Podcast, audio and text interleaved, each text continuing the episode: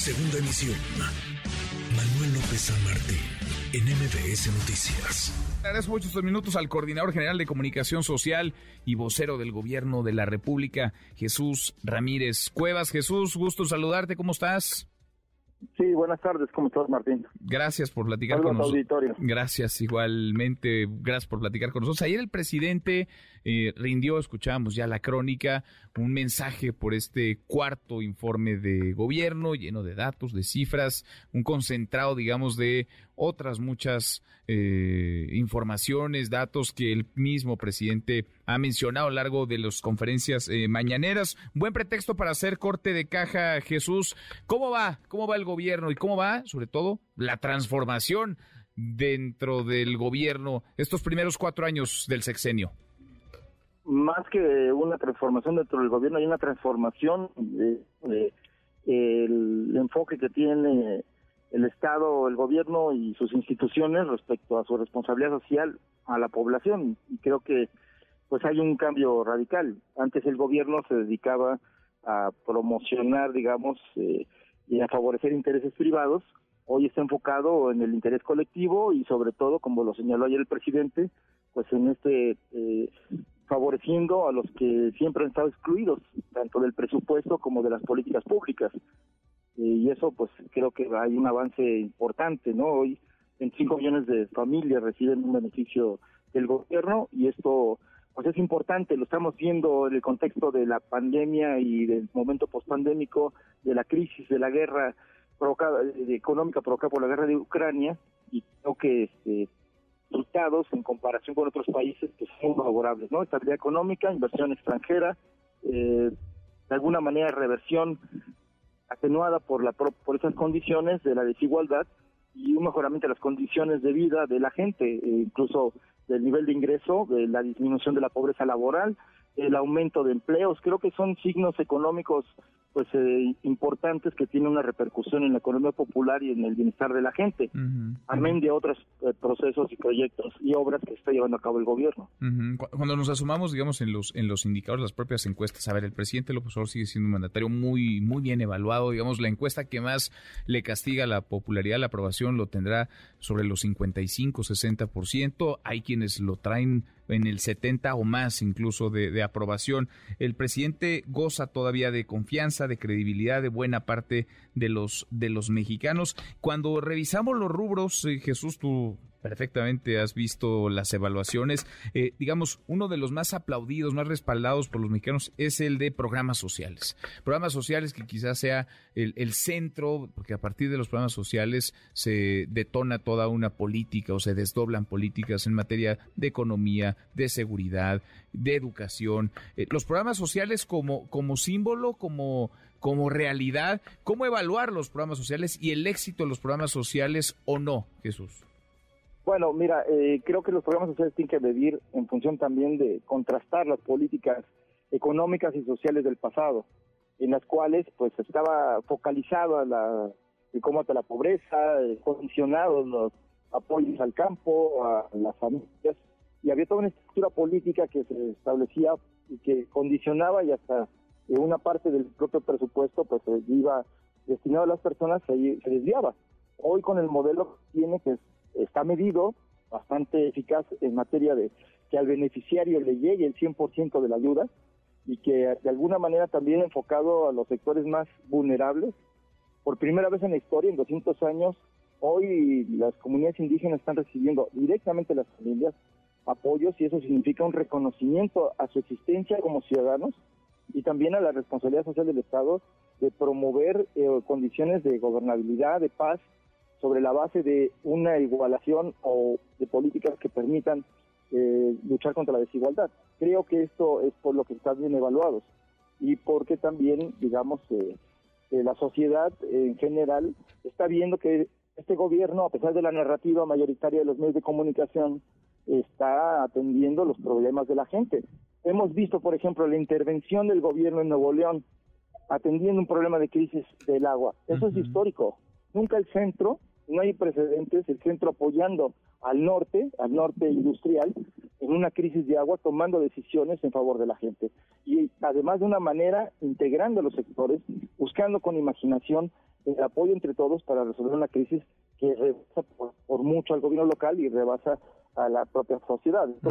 Creo que hay una lógica eh, que el gobierno actual, por Andrés Manuel López Obrador, tiene y que va asentándose en el imaginario popular, va entendiéndose por qué los programas sociales, esto de que eh, se mantiene aún la crítica o escuchamos en los medios dicen que darle a la gente eh, dinero pues no es bueno, que hay que enseñarle a pescar, pero ¿qué va a pescar si no hay empleo, si no hay que, si el mercado laboral está restringido y hay una responsabilidad. Hoy los gobiernos del mundo están entendiendo y lo estamos viendo en el debate de la crisis energética en Europa, cómo hasta el gobierno español está pensando en subsidiar el gas y la electricidad para evitar una crisis política y social. Entonces hay un replanteamiento de del modelo liberal en el mundo por la propia circunstancia internacional y del cambio pues, de circunstancias globales que, este, pues de alguna manera, el presidente de López Obrador se adelantó y esto pues tiene un reconocimiento social.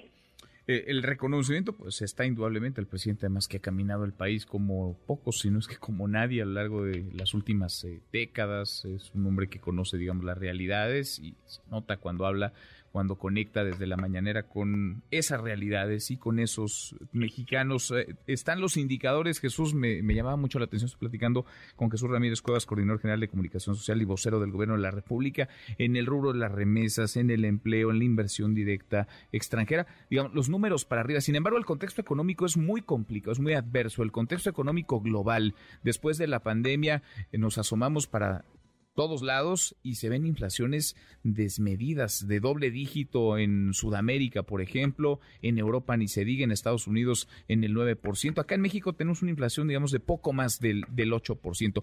¿Cómo, juega, digamos, ese panorama económico en el, en el gobierno, en la toma de decisiones desde el gobierno? Una crisis que si bien pues no se provoca aquí, sí hay que paliar y hay que tratar de sortear en, en lo nacional, Jesús. Pues mira, este, hay varias cosas. La primera es que la política energética, la política macroeconómica del gobierno ha sido muy responsable. Tanto tan es así que está bien calificada por la propia el sistema financiero internacional.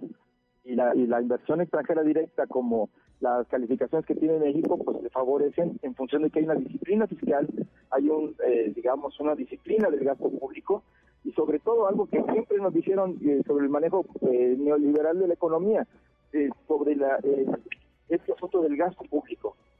Está enfocado en, en, la sociedad y en la, y en la inversión de infraestructura y de proyectos que detonen el empleo. Hemos visto cómo se ha despilfarrado con las últimas décadas el presupuesto y que no ha generado beneficios ni en las regiones ni en las, en las capas y medias de la sociedad.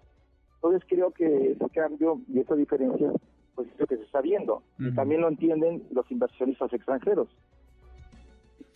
Ahora, quizá el punto más eh, preocupante para no pocos es, es el rubro de la seguridad. Hemos platicado, ayer también se informaban cómo los homicidios dolosos, que es, digamos, el gran indicador que algunos han tomado, eh, pues eh, ya no están creciendo en la proporción que se veían años anteriores, en gobiernos anteriores. Sin embargo, pues seguimos observando hechos, situaciones como las ocurridas hace menos de un mes, hace dos, tres semanas en Ciudad Juárez, en Tijuana, en Irapuato, en Celaya. ¿Es, es la gran asignatura pendiente la seguridad, Jesús? Bueno, sí, el proceso de construcción de paz y de mejoramiento de la seguridad pública pues es un reto de este gobierno y de cualquiera, pero estamos, digamos, eh, en un enfoque integral. Se están atendiendo las causas, se está invirtiendo en la gente, se está este, eh, generando condiciones para que haya eh, la Guardia Nacional, que en muchos, en 19 estados tiene más efectivos que la Policía Municipal y Estatal. Y está no, a través también de la inteligencia, en lugar de usar la fuerza, para cambiar el paradigma de, de la atención a la seguridad pública. Evidentemente es un proceso, porque venimos de un, digamos, de una explosión de violencia pues provocada por una estrategia equivocada que exacerbó la violencia como una forma de apagar la violencia y resultó peor.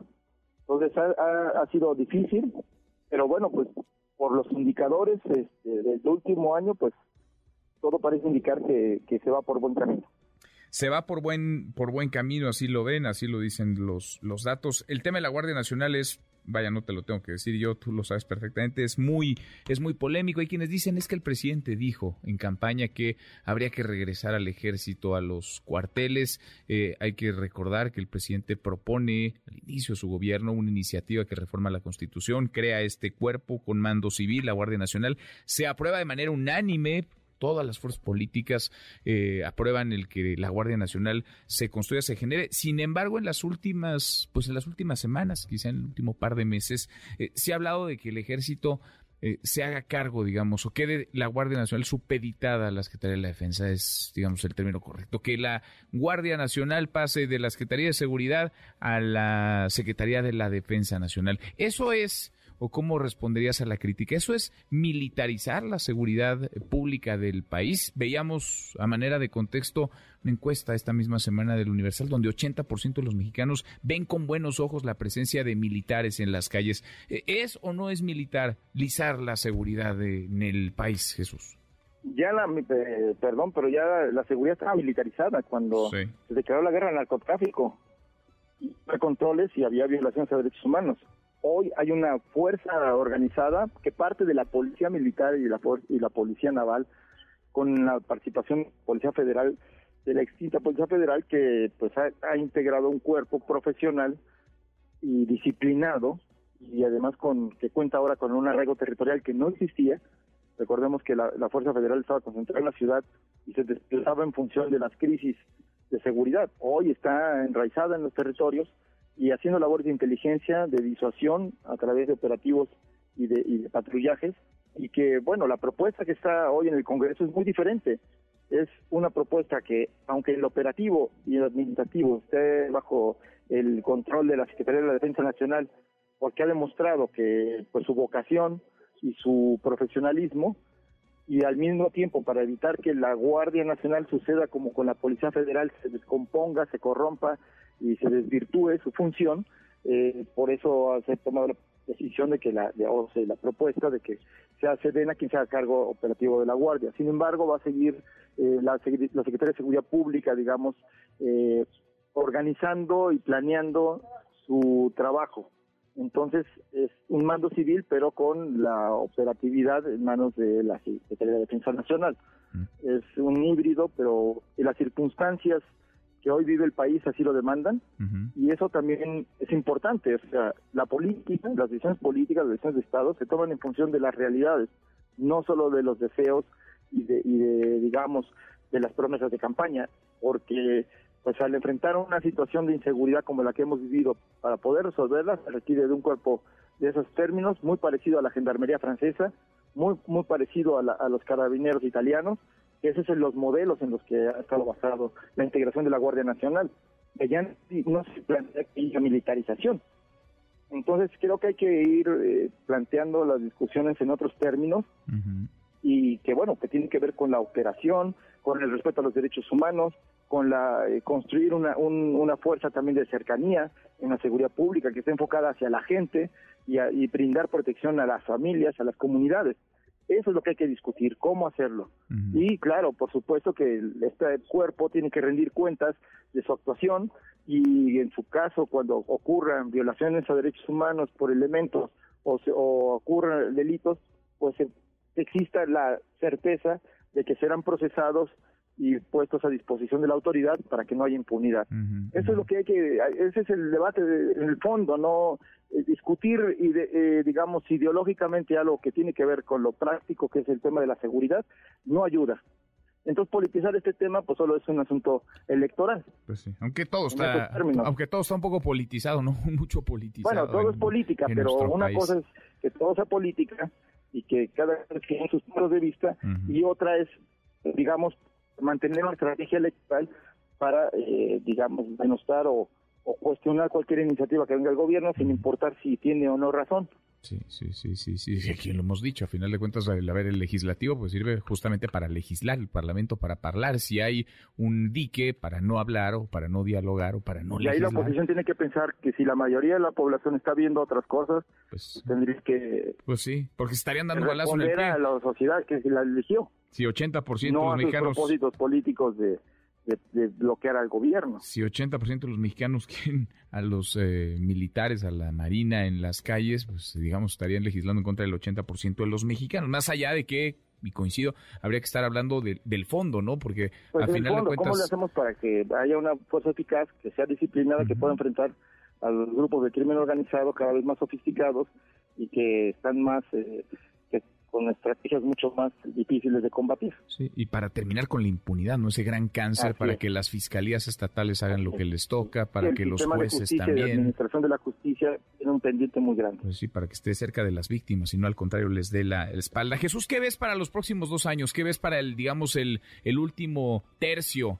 De, del gobierno del presidente López Obrador, porque de pronto parece que ya está todo muy envuelto también en la sucesión en 2024. ¿Qué ves, qué ves eh, para los dos años de cierre? Consolidar el cambio y precisamente eh, pues eh, todos los procesos en marcha, particularmente el servicio de salud o el sistema de salud pública sea realmente un servicio enfocado hacia la sociedad y que garantice medicamentos y servicios y atención profesional a toda la población. Ese es un reto, un handicap que ojalá este, estamos enfocados en lograrlo y pues estar en ese camino. Creo que las obras en marcha, pues el Tren Maya, el, proyecto El Istmo, ahora con el Plan Sonora, en fin, hay, hay, hay varios proyectos que están todavía en, camino y que pues esperamos, pero no esperamos, estamos comprometidos a terminarlos porque un compromiso del presidente es no dejar ninguna obra inconclusa, no dejar los 360 hospitales y clínicas abandonados que dejó las administraciones anteriores ni vamos a heredar carreteras que se caen. Es, este, ese, es el compromiso, consolidar el cambio, un cambio que también invita a la participación de la sociedad, a estar vigilante, porque este es un proceso pacífico, democrático, y que hay que consolidarlo. Entonces también de parte de los, las instituciones encargadas del diálogo, del debate, pues hay que ir construyendo, digamos, eh, pues, una manera distinta de abordar los problemas a partir de, lo concreto de las realidades y pues que cada fuerza política se posicione en relación a eso. La agenda electoral del 2024 todavía está lejos, aunque en el imaginario puede estar muy cerca. Pues Entonces, ahorita lo que se trata es, en nuestra parte, es consolidar el cambio y pues dejar el legado que el presidente López Obrador ha propuesto, que es un gobierno al servicio de la gente, eh, presupuestos públicos para atención a los sectores más vulnerables y garantizar el derecho a la educación, el derecho a la salud y el trabajo como, como se ha establecido. Entonces, pues estamos en ese, en ese camino. Pues eh, han sido cuatro años muy intensos, muy movidos y me imagino que el cierre, los dos años que restan, lo serán, serán todavía más intensos. Todavía, todavía más, todavía más, porque hay mucho que, mucho que hacer y mucho que seguir platicando siempre contigo. Jesús, te agradezco estos minutos. Gracias como siempre. Bueno, te mando un saludo y lo Gracias. Muy buenas tardes, Jesús Ramírez Cuevas, el coordinador general de comunicaciones, el vocero del gobierno de la República. Cuatro años de gobierno, cuarto informe de gobierno del presidente López Obrador. Los retos, los problemas, los pendientes y los, los logros. MBS Noticias.